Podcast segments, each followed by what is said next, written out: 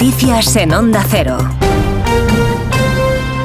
Buenas noches. El Partido Popular ha celebrado hoy lunes su victoria en las elecciones autonómicas de Galicia de este domingo en las que ha revalidado su mandato. El Partido Popular ha destacado que han conseguido la mayoría absoluta a pesar de estar todos contra ellos y ha pedido a la Moncloa que dé marcha atrás en sus acuerdos con los independentistas.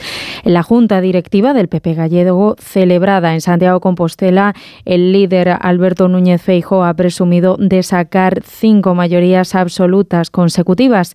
Feijó también ha acusado a Pedro Sánchez de llevar al Partido Socialista a la irrelevancia política a costa de los pactos que está firmando con los independentistas. Están entrando en la irrelevancia política, pero en la irrelevancia política no solo en Galicia, sino en buena parte de las, de las comunidades autónomas.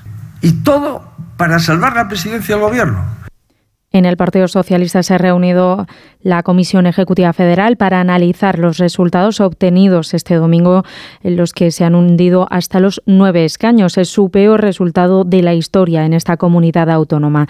La portavoz Esther Peña ha señalado que el voto se produjo en clave autonómica. Descartan que la ley de amnistía haya sido una de las causas del mal resultado electoral y restan importancia al impacto que haya podido tener en las votaciones. No creemos que la amnistía haya influido en estos territorios, en estos resultados, perdón, porque además en todo caso, que parece evidente en un análisis preliminar, es que el trasvase de voto del Partido Socialista ha ido a otro partido, al BNG, que apoya claramente la amnistía, que es claramente soberanista.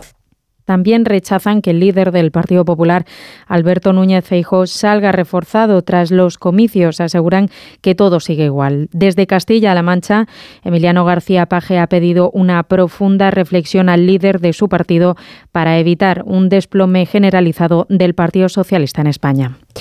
En otra línea de asuntos, el Tribunal Supremo ha anulado el decreto por el que se acordó el traspaso de las competencias en materia de tráfico de la Guardia Civil a la Comunidad Foral de Navarra. Estima el recurso de la Asociación Justicia Guardia Civil de Jucil.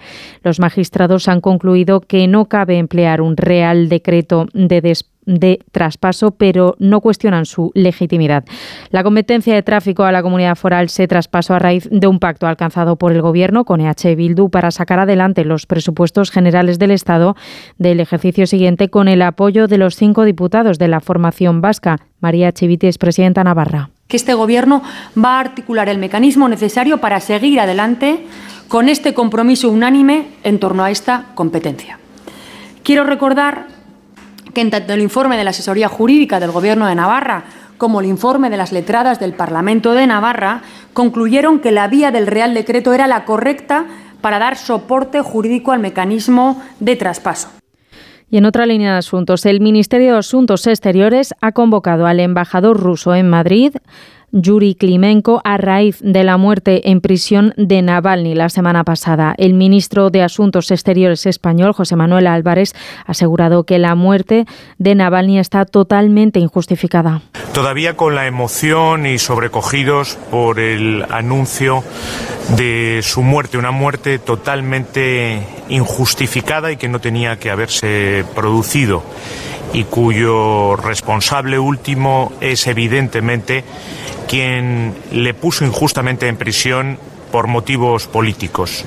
Las autoridades rusas continúan negándose a entregar a la familia el cadáver de Navalny. Su viuda, Julia Navalnaya, que ha sido recibida en Bruselas por los ministros de Exteriores de los 27, ha anunciado que va a seguir adelante con la causa de su marido y ha llamado a sus seguidores a seguir con la lucha contra Putin. Quiero que mis hijos vivan en una Rusia como la que imaginó Alexei Navalny y construirla con ustedes. Una Rusia llena de justicia y de dignidad. Bruselas ha dicho que va a imponer sanciones contra los responsables de la muerte del opositor ruso después de que los Estados miembros hayan pedido a Moscú una investigación independiente y prometido que los líderes rusos van a rendir cuentas. Y en la actualidad deportiva en deportes, en fútbol, el Girona ha perdido ante el Athletic Club de Bilbao 3-2 en el San Mamés en el último partido de la vigésimo quinta jornada de Liga de Primera División.